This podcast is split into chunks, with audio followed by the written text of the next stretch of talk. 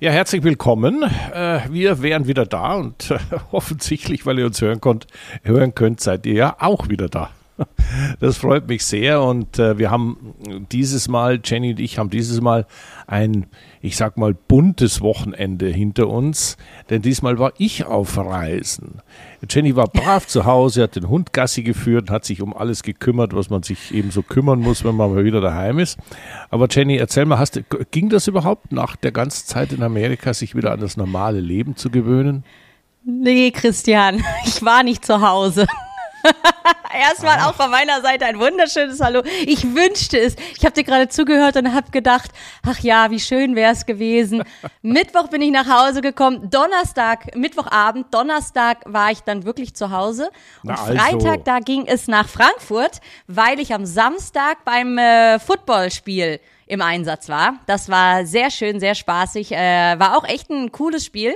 Und am ähm, ja, Sonntag war ich dann wieder zu Hause, Sonntag, Montag also. hatte ich dann wirklich mal frei. Aber jetzt die Woche, die, die, da wird wieder reingehauen. Aber zwei freie Tage hatte ich und insofern äh, Hundgassi geführt habe ich aber nicht, weil die ist gerade im Urlaub bei der Oma, bei meiner Mama, weil ich das sonst nicht hinbekommen hätte. Insofern, ich vermisse sie sehr, aber nächste Woche sehe ich, oder diese Woche sehe ich sie endlich wieder und glaube mir, da, da freue ich mich drauf. Aber Christian, ja? du warst ja unterwegs, das hast du gerade schon angesprochen und erzähl uns doch bitte ein bisschen bisschen mehr davon. Ja gut, also ich habe ja schon mal so leise angedeutet, ähm, dass ich die Le Mans Classic fahren werde. Le Mans Classic ist eine Veranstaltung, die drei Wochen nach dem 24-Stunden-Rennen von Le Mans stattfindet. Und die Autos, die dort mitfahren, sind allesamt Autos, die bei den 24 Stunden angetreten sind. Und äh, auch die Klassen, die dort ausgeschrieben waren und so weiter, so dass also das eine riesige Ansammlung von Autos, von Fahrern und auch von Zuschauern geworden ist. Und ich hatte das große Glück, dass ich eben ein Auto, was ich selbst gefahren bin, bei den 24 Stunden von Le Mans 1981, gemeinsam mit Prinz Leopold von Bayern und mit dem Peter Oberndorfer. Dieses Auto hat BMW, ein BMW M1 ist das, hat äh, BMW wieder flott gemacht, aus dem Museum flott gemacht. Und damit sind wir dann 42 Jahre nach dem eigentlichen Event nochmal gestartet, diesmal bei der Klassik, aber in der Originalbesetzung, also Prinz Leopold von Bayern, Peter Oberndorfer und ich. Und das ist etwas, äh, sowas ist schon ziemlich einmalig. Das gibt es, glaube ich, in der Form gab es das noch nie, nach so langem Zeitraum. Erstens mal, dass die Protagonisten alle noch am Leben sind, ist mal eine, eine, eine äh, Errungenschaft, die wir da äh, uns an die Fahnen heften durften. Und zweitens, dass wir alle noch fit sind.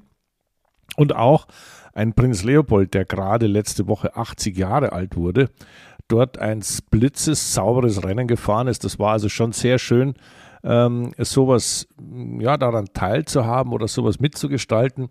Das war äh, eigentlich ein toller Event und weißt du, die, die, das Drama, so ein Auto irgendwie über die Distanz zu kriegen. Die Distanz ist natürlich bei Classic Le Mans kürzer. Ja, also da, da fährst du dreimal eine Stunde praktisch, jeweils mit dem Fahrerwechsel, aber auch mitten in der Nacht. Also da ist äh, der erste Turn war irgendwann um 1 Uhr morgens und dann ging es um 6 Uhr morgens weiter und dann äh, nochmal einer um 3 Uhr mittags oder um 2 Uhr mittags. Ähm, das ist schon auch, hat schon auch alles was und das ganze Feeling, weißt du, wenn du da in Le Mans mal wieder bist und viele alte Freunde triffst, äh, Leute, die du, was ich, 10, 20 Jahre nicht gesehen hast. Äh, das ist schon ein tolles Gefühl und das Auto lief auch super. Also das war rundum ein tolles Erlebnis und hat irrsinnig Spaß gemacht. Und Rennauto war es noch dazu. Das ist ja das, was mir ja am meisten gefällt von allem. Das, ich glaube, man, wir hören es alle in deiner Stimme, dass es dir große Freude gemacht hat. Und ganz ehrlich, dreimal jeweils eine Stunde im Auto zu fahren, das ist auch eine Distanz beziehungsweise eine Zeit. Das unterschätzen viele. Aber was mich noch viel mehr interessiert, wie hast du dich gefühlt, als du in das Auto eingestiegen bist? Weil das liegt ja nun schon einige Jahre zurück. Das heißt, in diesen Jahrzehnten hat es ja noch Ja, ja. einiges an Entwicklung im Auto gegeben. Allein was, was, was, ja gut, jetzt im Rennwagen, das ist jetzt mit Komfort kann man das nicht äh, vergleichen. Aber nichtsdestotrotz, wie war das vom Gefühl her, in dieses Auto sich reinzusetzen? Hast du das angeguckt und gedacht, oh Gott, wie konnten wir damals 24 Stunden überhaupt dieses Le Mans-Rennen fahren? Wie hat das von der Technik gehalten? Wieso, wie ist das nicht in alle Einzelteile zerfallen? Oder mit Blick zurück konntest du sagen, auch so viel hat sich gar nicht verändert in den Jahren. Naja, entschuldige, wenn ich manchmal ein bisschen huste oder räuspere, aber ich habe ein bisschen Halsweh mitgebracht aus Le Mans. Also gut, ähm, das Auto kannte ich ja sehr gut. BMW M1 war so ein Supersportwagen aus äh, dem, den ersten Jahren der 80er. Und äh, ich habe mit diesem Rennauto, Mittelmotorauto, ähm, ja meine Profikarriere eigentlich begonnen und äh, bin Procar-Serie gefahren und verschiedene deutsche Meisterschaftsläufe, so dass ich das Auto äh, ganz am Anfang meiner Karriere sehr gut gekannt habe und auch sehr gern gehabt habe, weil das Auto einfach toll zu fahren war. Und als ich dann eingestiegen bin und dann in Le Mans rausgefahren bin, zum ersten Mal unter diesem Dun Dunlop-Bogen da durchgebraust bin, habe ich mir gedacht, naja, also eigentlich, es fühlt sich an wie immer. Und es ist erstaunlich, dass man solche, so ein Feeling für ein Rennauto selbst nach 42 Jahren immer noch hat. Also das ist ganz, wie, wie man da drin sitzt, wie das Auto lenkt, wie, wie sich's anfühlt.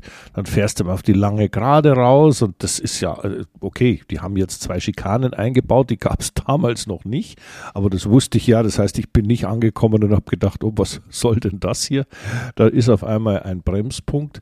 Ich wusste das, aber äh, man fährt doch knapp 300 und das ist also dann alles ganz normal. Also ist, ich, ich weiß nicht, ich habe mich da sofort wieder zurecht gefühlt und dann, wenn man sich ein bisschen ans Auto gewöhnt hat, nach einer Runde oder zwei, dann äh, hast du auf einmal auch wieder das Gefühl, richtig einzulenken, richtig zu bremsen, richtig zu schalten. Das ist ja etwas, wo man sich bei jedem Auto erstmal ein bisschen dran gewöhnen muss. Aber das kam innerhalb von, ja, von zwei Runden war ich da wieder im Metier. Und das war dann schon schön zu sehen und zeigt, Rennauto ist und bleibt Rennauto. Ich meine, ich bin vor kurzem ein, ein brandneuen, funkelnagelmodernen äh, Mercedes GT3 gefahren. Und das war auch nur ein Rennauto, ja. Und daran sieht man, ja, natürlich hat sich viel weiterentwickelt. Aber im Grunde genommen ist ein Rennauto einfach nur ein Rennauto und äh, das will schnell gefahren werden und das hat einen irrsinnigen Spaß gemacht. Weißt du, ähm, wir waren ja, das Auto war ja noch dazu ein besonderes Auto, weil es von der Stadt München gesponsert war. Also da stand ganz groß München drauf und alle möglichen Biergärten, Restaurants, Wirtshäuser. Und äh, da ist es eigentlich sehr lustig gewesen, dass wir mit dem Auto eigentlich die Attraktion überhaupt waren, weil wir hatten einen völlig zeitlosen Sponsor, nämlich die Stadt München. Und BMW hat das auch sehr, sehr nett gemacht und äh, die BMW France, die ja da auch 50-jähriges Jubiläum hatten, Le Mans 24 Stunden hatte das das 100-jährige Jubiläum. Unser Prinz Leopold ist 80 geworden. Also ich meine, da kam viel, ich sage mal, Sympathisches zusammen. Und äh, dass wir das Auto dann trotz Motorschaden, weil der Peter Oberndorfer hatte leider einen Motorschaden, haben die Jungs den Motor gewechselt und sind wir weitergefahren. Ähm, das geht bei solchen Veranstaltungen, weil du immer einen Break hast zwischen einem Turn und dem nächsten Turn. Das ist nicht so, dass das 24 Stunden durchgeht, um Gottes Willen. Ja.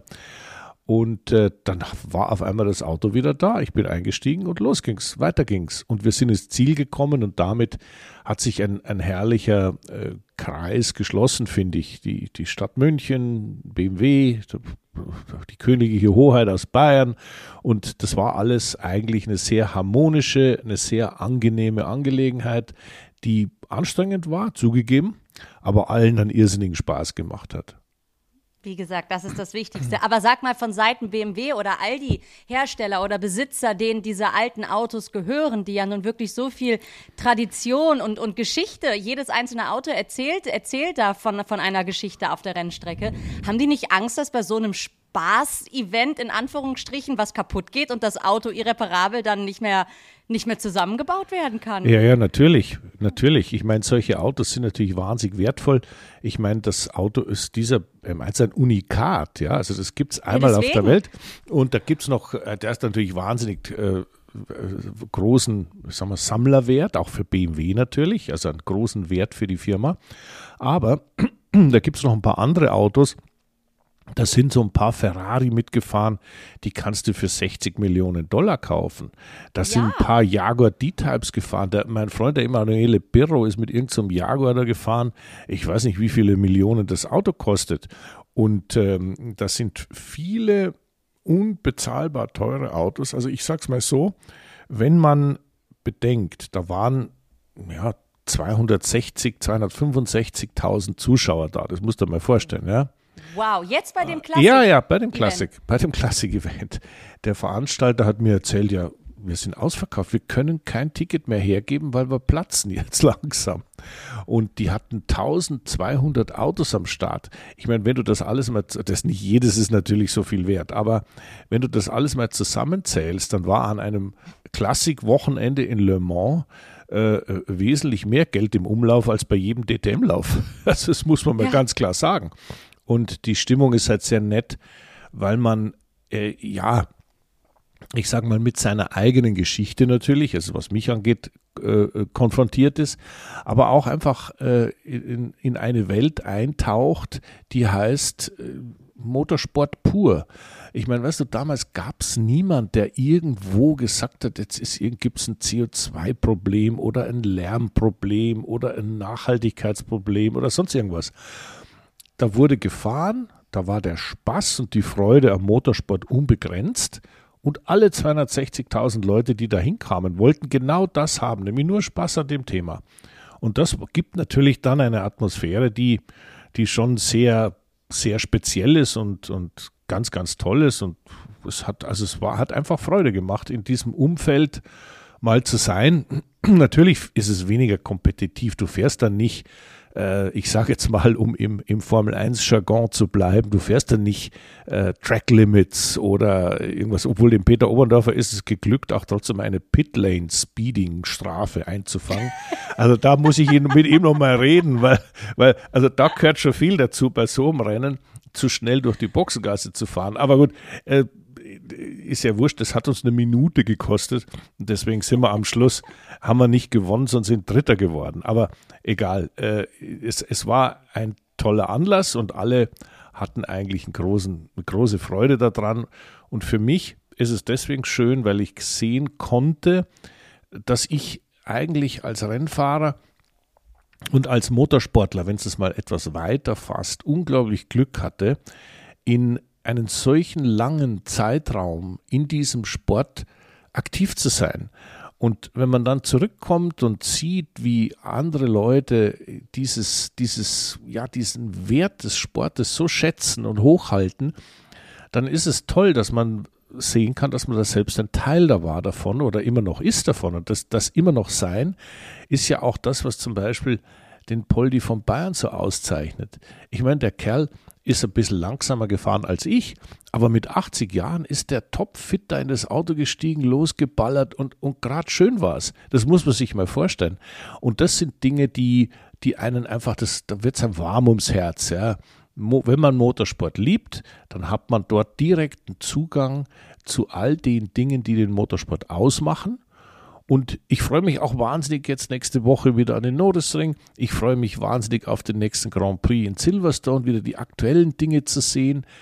Aber diesen, diese, diese Zeitspanne, dass man da Überblick hat, weil man es selbst gemacht hat, und das ist schon toll. Also da fühlt man sich schon sauwohl, muss ich sagen. Und ich hoffe, dass unsere Zuschauer, äh, Zuhörer das auch so ein bisschen nachvollziehen können, denn man kann so ein bisschen schwärmen. Ja, ich bin mal ein, ein Klassikrennen gefahren.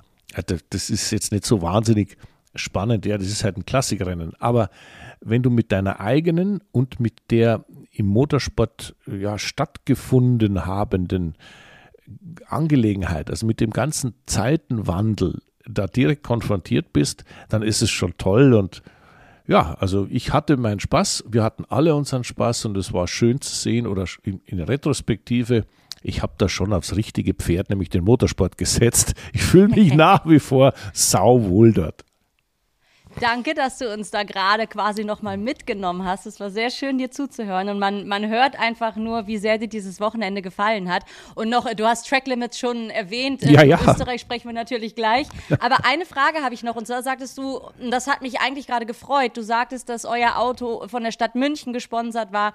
Weil als wir vor, wann war das, vor zwei Folgen oder sowas über Le Mans sprachen, da war ja wirklich mit, mit Bedauern die Feststellung im Raum, dass es in der deutschen Presse überhaupt nicht stattgefunden hat. Und wie war das jetzt bei diesem Classic Le Mans Rennen? War, war da deutsche Presse vor Ort? Konntest Ja. du mit irgendwem darüber reden? Warum wird dieses Wahnsinns Motorsport-Event, egal ob jetzt das echte, also was heißt echte, das aktuelle Le Mans oder das Classic Le Mans und generell Motorsport, warum wird das in Deutschland so verteufelt, wo doch nun wirklich die Automobilbranche in Deutschland eines der absoluten Stützpfeiler ist oder zumindest Also, lange Zeit ich, war. ja, das ist eine sehr, sehr gute Frage, die du da stellst oder eine gute Feststellung, die du machst. Le Mans, die 24 Stunden von Le Mans haben nicht stattgefunden in der deutschen Öffentlichkeit. Und aus, außer ein bisschen bei, bei Nitro war natürlich zu gucken, aber äh, da musst du dich dafür interessieren. Aber in der breiten Öffentlichkeit hat es nicht stattgefunden. Es gab keine Zeitungsmeldung, keine Agenturmeldung, es gab gar nichts. Obwohl Ferrari gewonnen hat, das echte Rennen äh, dieses Jahr. Ich Und deutsche Hersteller und deutsche Rennfahrer ja auch mitfahren. Ja, ja, also na es ist ja sicher. nicht, als sei das irgendeine japanische Rennserie, nein, nein, nein. die halt wirklich weiter weg ist. Das ist ein, ein, ein Weltereignis im Motorsport. Absolut. Ähm, jetzt können wir darüber lamentieren, woran liegt das eigentlich und wieso machen die das? Äh, ich habe da meine eigene Meinung. Ich bin da ziemlich klar. Ich, ich glaube, dass hier ziemlich aktiv gegen unseren Sport in den, ähm, in den Medien äh, agiert wird. Und äh, deswegen können wir eigentlich nur ja, unseren Sport nach wie vor unterstützen. Aber solche Aktionen wie jetzt dieses Classic Le Mans war ja eine, äh, Le Mans Classic war ja so eine Sache, wo ich mir absolut sicher bin, die Presseergebnisse, also was da an Mediaergebnis rauskommt, ist für unsere kleine Geschichte deutlich mehr als das eigentliche Rennen. Und zwar deswegen, weil der königliche Hoheit da mitgefahren ist. Und ich sagte, ich sehe schon in der aktuellen oder in der bunten oder irgendwo sehe ich schon die Überschrift. Königliche Hoheit, Prinz Leopold von Bayern wird Dritter bei den 24 Stunden von Le Mans. Ausrufezeichen. Im Alter von 80 Jahren erreicht die Königliche Hoheit mit dem Formel-1-Fahrer Christian Danner den dritten Platz. Ausrufezeichen. Und dann kommt wahrscheinlich drunter, Königin Silvia aus Schweden gratuliert als Erste. Äh, äh, ja, ja, und dann äh, der, Ja. der spanische, der spanische Ex-König Juan Carlos hat in einer Depesche an das bayerische Königshaus seine Glückwünsche mitgeteilt. Und dann kommt dann Oder wahrscheinlich eher mit gefeiert. ja, und, und, und solche Sachen, weißt du, und dann, dann findest du auf einmal statt, die, also ob das wir jetzt Klassik gefahren sind oder die 24 Stunden, ist ja für für die Boulevardpresse völlig wurscht. Und da äh, hast du auf einmal ein Thema, und jetzt komm, jetzt wäre ich wieder ernst, ja, dann hast du ein Thema, wo der die journalistische Allgemeinheit nicht ein schlechtes Gewissen haben muss oder die Hosen voll hat, mal zuzugeben, dass Motorsport toll ist. Weil da, da- da macht sich jeder die Hosen voll, weil er glaubt, das kann ich ja nicht sagen, es ist ja böse, es ist ja dies und das. Nein, die königliche Hoheit, 80 Jahre alt, fährt auf den dritten Platz in Le Mans. Das ist eine Meldung wert. Und daran siehst du, wo wir im Moment mit unserem Sport so ein bisschen hängen. Ich meine, wir haben natürlich unterschiedlichste Dinge. Wir haben eine deutsche Motorsportszene, wir haben eine, eine Langstreckenszene, natürlich mit dem Herz in Le Mans.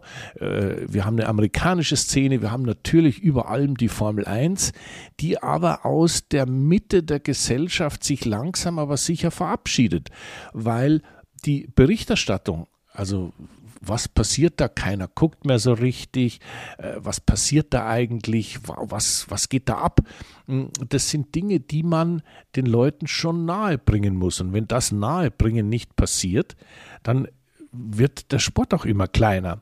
Und äh, bei allem Boom, in dem sich die Formel 1 befindet, also das könnte in Deutschland, könnte man da schon mal wieder ein bisschen mehr brauchen, muss ich ganz ehrlich sagen. Ja, absolut. Aber wir zwei, Und auch jetzt wir die- zwei reden ja, wir, drüber. Wir, wir, wir zwei, wir zwei, wir, wir lassen uns nicht klein kriegen. Nein. Weißt du, Jenny, ich denke mir, ich denke mir immer, wenn du zu deinem Fu Football da gehst, ja, das ist ja super und toll, aber eigentlich bist du ja ein Ambassador of Motorsports, ja. Und als, natürlich. und als das machst du auch einen sehr guten Job und ich glaube, wir sollten das einfach intensivieren.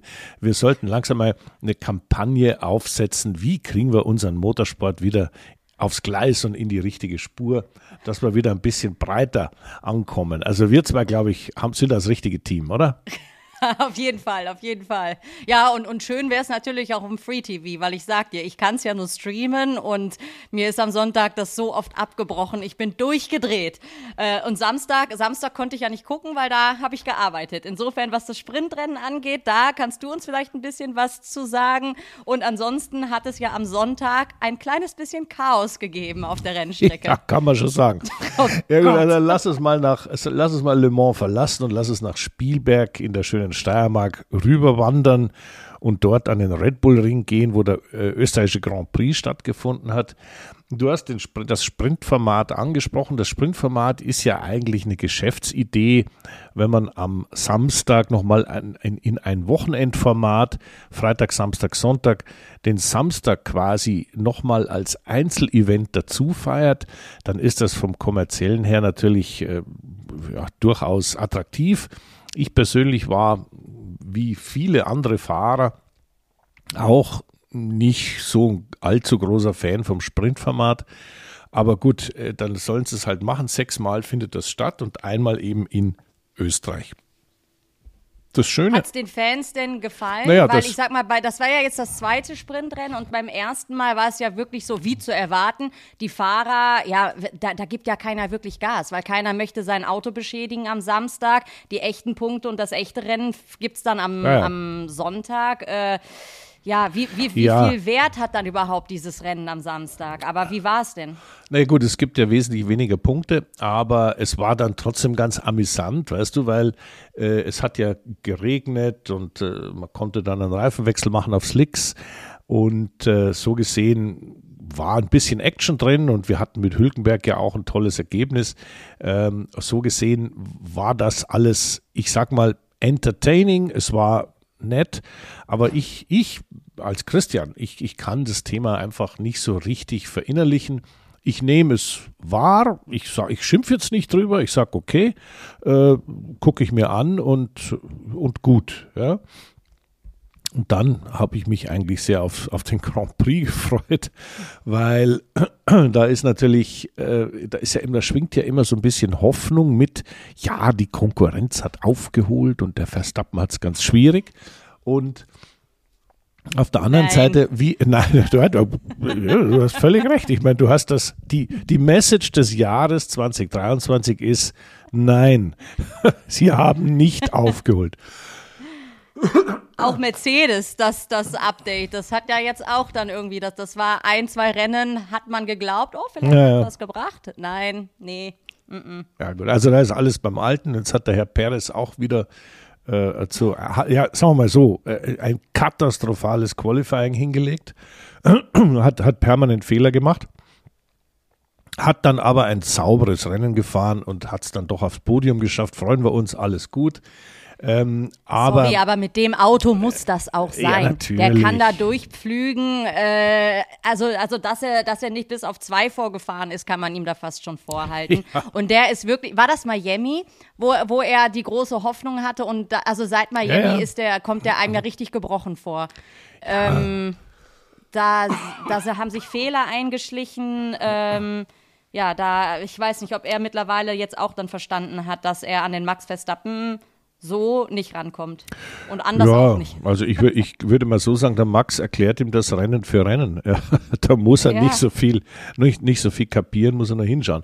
Aber egal, lassen wir mal den, den Perez und den Verstappen da so fahren, wie sie wollen. Es gab ja ein ganz anderes Thema, was die Formel 1 Welt da, ich sage jetzt mal, äh, in Aufruhr gebracht hat. Und das war das Thema Track Limits. Jetzt, Jenny, erklär du mir doch mal, was ist Track Limits? Wenn das auf der Das, Gun in das habe, das wollte ich, darum wollte ich dich bitten, weil also es sind Oh. ja, es ist ja die, die, ähm, die quasi Streckenmarkierung und wenn die da rüberfahren, dann gibt es eine Strafe, wenn sie quasi die Strecke verlassen, ja? Ja, das hast du. Track Limits ist halt das Limit der, der Strecke. Genau, da wo die Strecke aufhört, ist sie zu Ende, nämlich am Limit. Genau. Und wenn ich die Strecke verlasse, dann kriege ich eine Strafe. Aber warum? Ja, Wenn ich doch einmal mit zu viel Schwung in die Kurve gehe, dann Ja. kann ich doch die Kurve auch nach außen weiter mitnehmen. Okay, wenn Sie jetzt sagen, wir Äh. wollen aber ein Kiesbett, weil dann wäre das, das Rennen für den stopp. Fahrer meistens zu Ende. Nein, stopp. Ich erkläre es dir gerne. Äh, du hast natürlich äh, schon dich da mit dem Thema beschäftigt, das merke ich und das ist auch sehr löblich.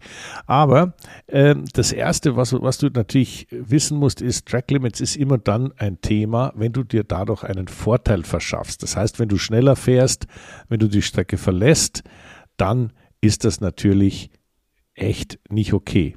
Wenn du auch bei einer definierten Track-Limit-Geschichte keinen Vorteil hast und die Strecke verlässt, ist es immer noch ein Vergehen, weil entweder oder. Und jetzt kommen wir mal ganz klar, man muss da ein bisschen in der, in der, in der Geschichte der Formel 1 ein bisschen blättern. Das Thema Track Limits gab es ja immer, denn jeder Fahrer hat gerne abgekürzt. Das kann man vielleicht so etwas banal ausgedrückt durchaus so sagen. Wer kürzt nicht gerne ab? Abkürzen heißt, ich kann schneller fahren.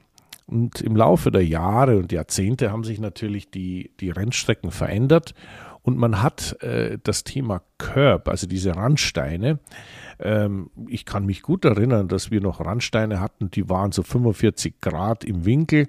Da, wenn du drüber gefahren bist, dann war die Radaufhängung kaputt. Da kommt man mit dem Tourenwagen drüber fahren und mit dem Formelauto nicht.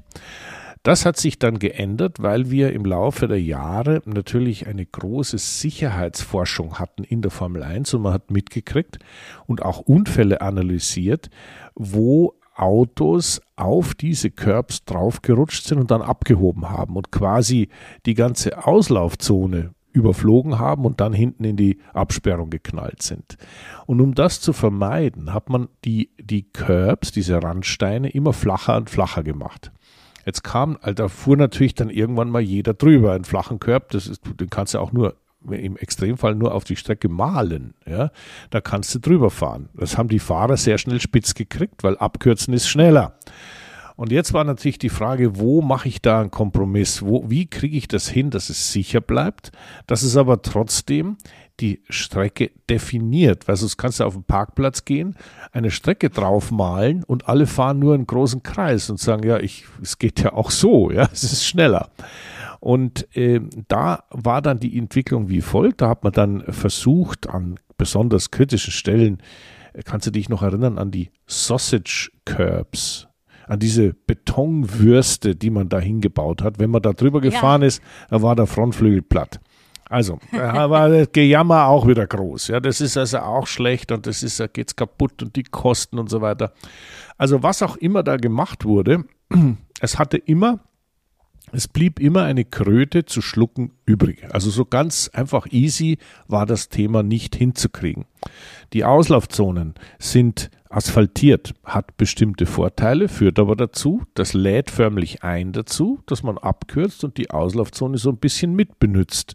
Oder wenn man mit Schwung in eine Kurve hineinfährt, naja, halt noch ein bisschen was von neben der Strecke mitbenutzt, weil es halt schneller ist.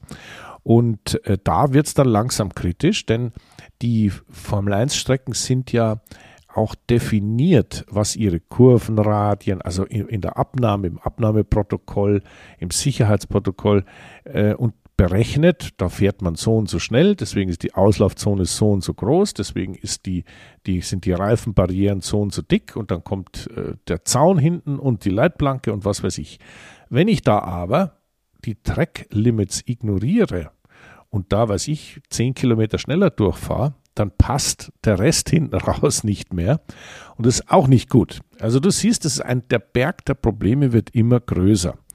Und jetzt kommen wir mal zu dem, äh, zu der Historie. Wie hat man das denn früher gemacht? Ja, früher war es so, da wurde das so ein bisschen aus der Hüfte geschossen, analysiert. Michael Masi, der Rennleiter, der Vorgänger von Nils Wittig, der jetzt das macht, hat ja, äh, ich sage jetzt mal, das von Fall zu Fall eigentlich definiert und entschieden. Der ist da rumgelaufen und hat gesagt, in der Kurve machen wir es so, in der Kurve machen wir es anders und da schaue ich dann mal. Und damit war natürlich von der Gesetzgebung auf der einen Seite hing das Problem, es gibt eine Strafe, wenn über den Fahrern und die Strafe sind ja, ist ja fünf Sekunden, zehn Sekunden und so weiter. Auf der anderen Seite war das so wachsweich, dass man eigentlich es immer äh, versuchen konnte und eigentlich dann doch irgendwie ohne Probleme durchkam. Und das System, das Michael Masi da angewandt hat, war ein alt etabliertes weil das hat Charlie Whiting auch nicht anders gemacht. Hat aber in Abu Dhabi dazu geführt, dass der Verstappen die WM, ich sage jetzt mal, nicht unverdient gewonnen hat, aber geschenkt bekommen hat er sie trotzdem.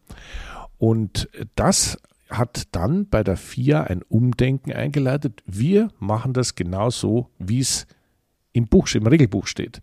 Und Nils Wittig hat gesagt, hier ist die weiße Linie. Entweder bist du drin oder draußen.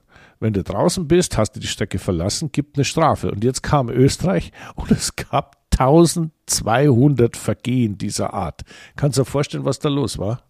Unfassbar. Wie viele, wie viele Menschen sind dafür verantwortlich für diese Strafen, die durchzugehen? Das, können, das sind doch wahrscheinlich fünf bis zehn Personen maximal, oder? Ja, die Stewards sind normalerweise zu viert oder fünft. Zu, zu viert. Ja.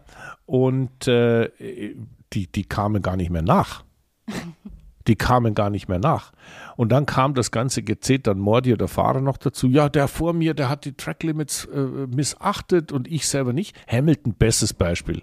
Den, der hat zweimal ist er bestraft worden für Tracklimits Vergehen. Aber das ganze Rennen hat er geflucht und geschimpft und gejammert, dass irgendeiner vor ihm Tracklimits Vergehen macht. Das gibt's ja nicht und der fährt da raus und so weiter.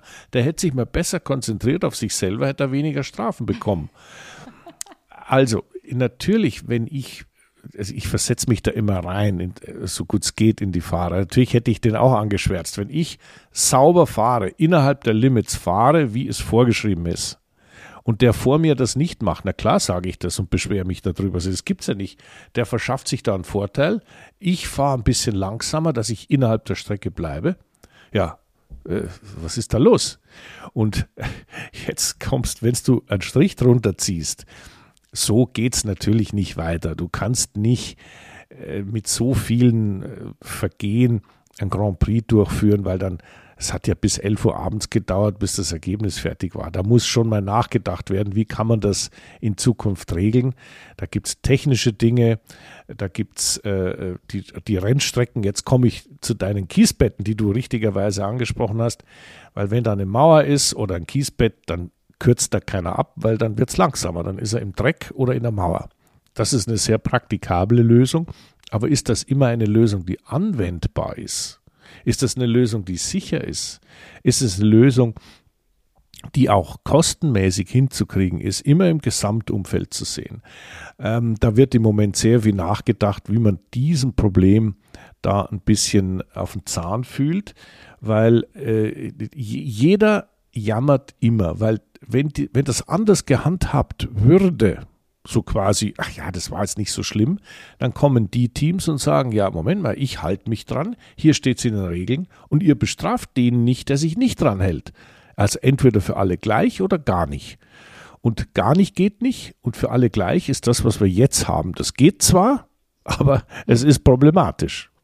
Ja, und, und warum ginge jetzt mit Blick auf Spielberg, warum könnte man da nicht einfach sagen, okay, lassen wir es lassen wir es, weil wenn jeder die Track Limits auf diese Art und Weise, wie es dort jetzt geschehen ist, ignoriert ja. und dann die Kurve vielleicht ein bisschen schneller nehmen kann, aber es ist ja zu keinem Unfall oder sowas gekommen, da, weil, weil die Strecke das, das scheinbar erlaubt, dass man dort so fahren kann und ein bisschen schneller noch fahren kann. Warum sagen sie dann nicht, okay, hier äh, ist es jetzt anders? Dass es nicht auf jeder Strecke funktionieren kann, ist klar, aber in Spielberg offensichtlich wäre das ja möglich kleiner Finger, ganze Hand, kann ich dir da nur sagen.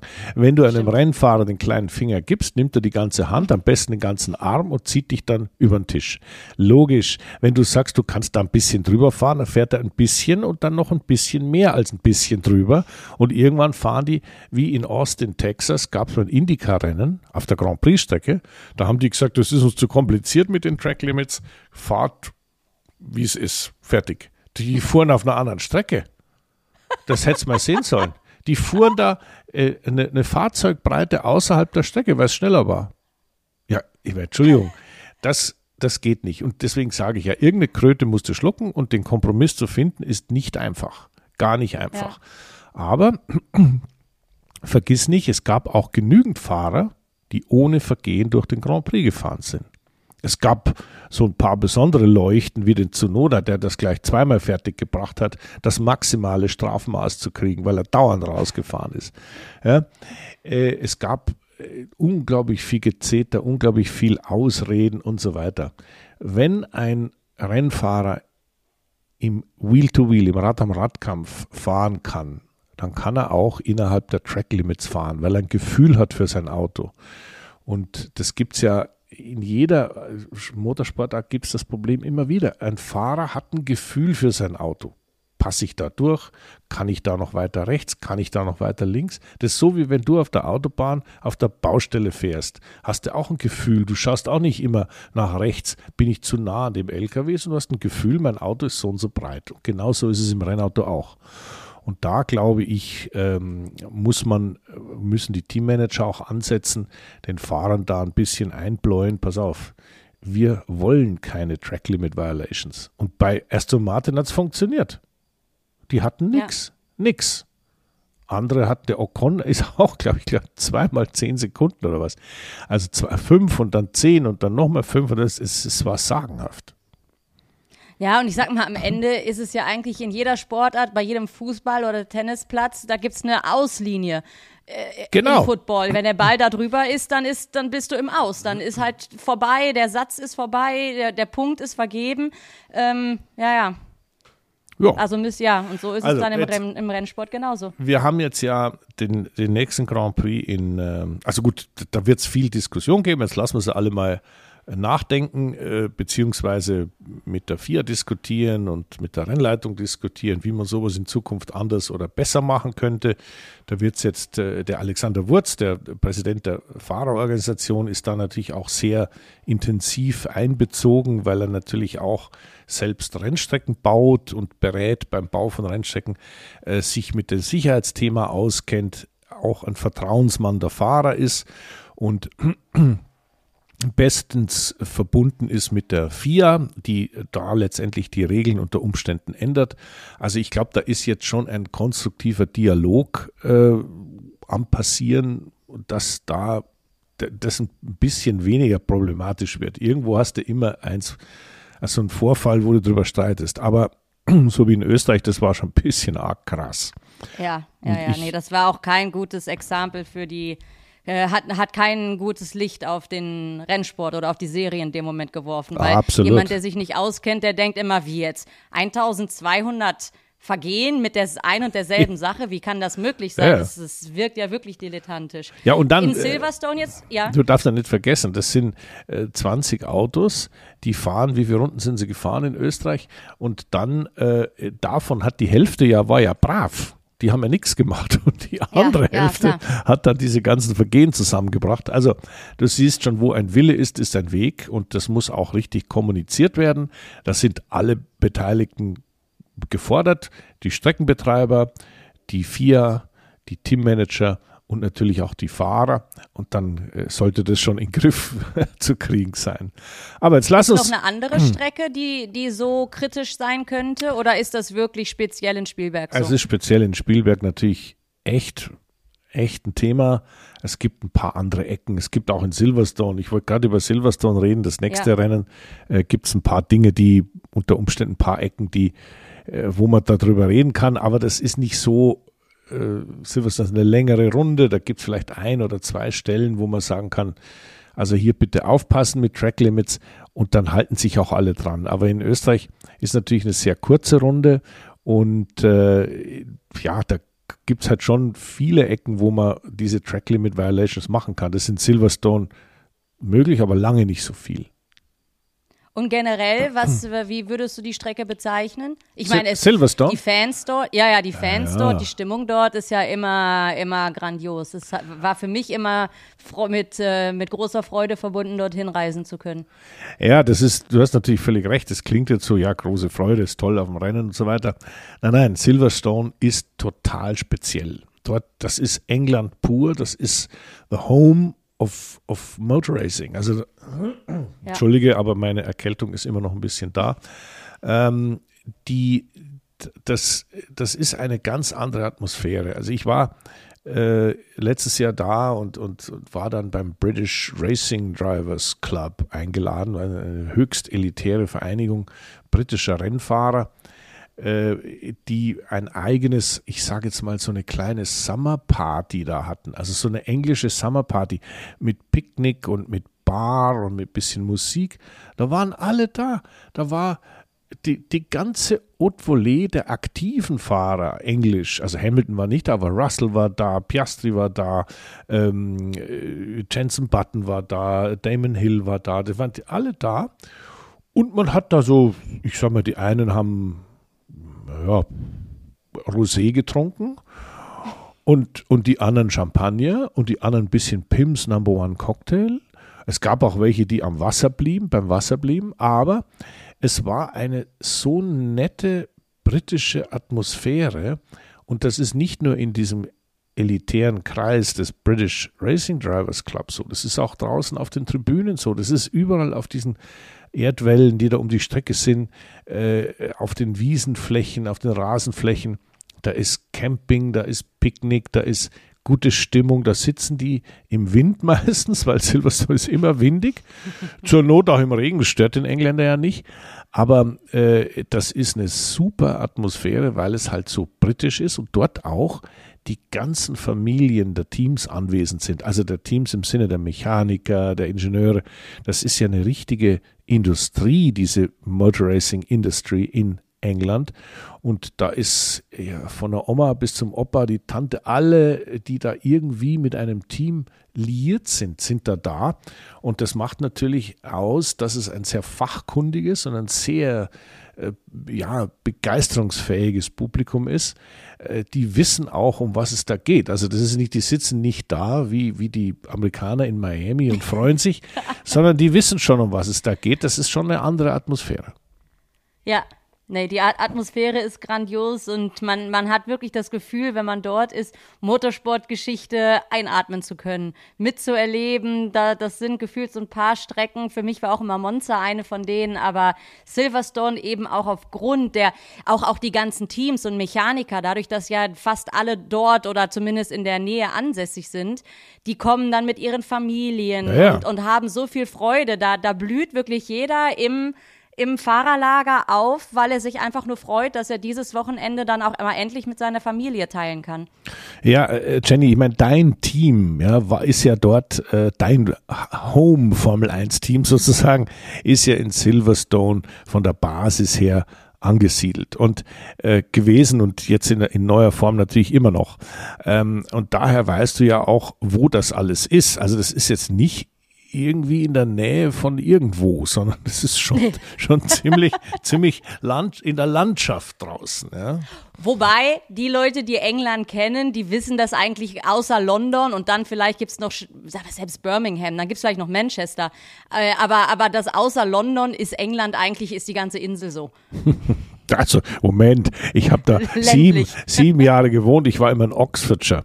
Und Oxford ist natürlich. Ja, aber das ein, sind kleine, ein, ein ich habe zwei Jahre in, in London gelebt. Und ja. England, das sind wunderschöne, kleinere Städtchen. Und dazwischen ist viel Grün. Und ich meine, ja. das ist alles andere als negativ. Aber diese, diese riesen Weltstadt London ist gefühlt was, was, was so die Population und alles angeht, dann das Einzige. Und dann geht es in die Richtung Silverstone. Ja, ja, das stimmt schon. Und da heulen dann die Motoren auf. Ja. Nein, nein, also das ist, äh, ich war immer gern da. Ich habe dort viel, viel, viel Zeit im Rennauto verbracht. Ich hatte auch das große Glück, ähm, einen, den, den Alfa Romeo Formel 1 Auto, das den ersten Grand Prix damals in Silverstone in der modernen Formel 1 Geschichte gewonnen hat, selbst zu fahren. In, während des Grand Prix, also am, am, am Freitag, da war die Freitagabend um, um 17, 18 Uhr, war da noch Full House. Die, die, da habe ich Standing Ovations bekommen, als ich mit diesem Knatterkarren da um die Strecke geeiert bin. Das war ein so tolles Gefühl, so eine Ehre, so einen, so ein äh, geschichtsträchtiges Auto um eine so geschichtsträchtige Rennstrecke zu fahren, da war ich also ganz beseelt. Ja. Also ich meine, ich bin hunderte, aber hunderte von Runden in Silverstone gefahren für Testfahrten mit allen Autos, die es gibt. aber mit dem Alfa Romeo, das war schon was ganz Besonderes. Weißt du, was ich dort gemacht habe? Ich bin mit Inline-Skates um die Strecke gefahren. Ich hatte meine Inline-Skates immer im Motorhome und hatte die dann an jeder Strecke Super. quasi dann mit dabei und habe dann nach dem Rennen auch selber, um runterzukommen, ähm, bin ich da dann immer meine Runde gefahren. Super, das ist aber gut. Das Wie, wie viele Runden bist du gefahren? Weil es ist ja nur so sechs Kilometer ungefähr. Oh, das weiß ich nicht. Aber so zwei dann schon auf jeden Ja. Fall. Ja, super. Ja. Ich Ja. muss sagen, in Silverstone, der Asphalt, der war zum Inlineskaten nicht so gut. Da, das weiß ich noch ganz genau. Der war ein bisschen grobkörnig. Da, da, der, der hat mich ganz schön abge ausgebremst. Ja, sehr gut. Na ja, gut, also wir freuen uns auf jeden Fall auf Silverstone. Ähm, sind wir gespannt, was da wieder passiert.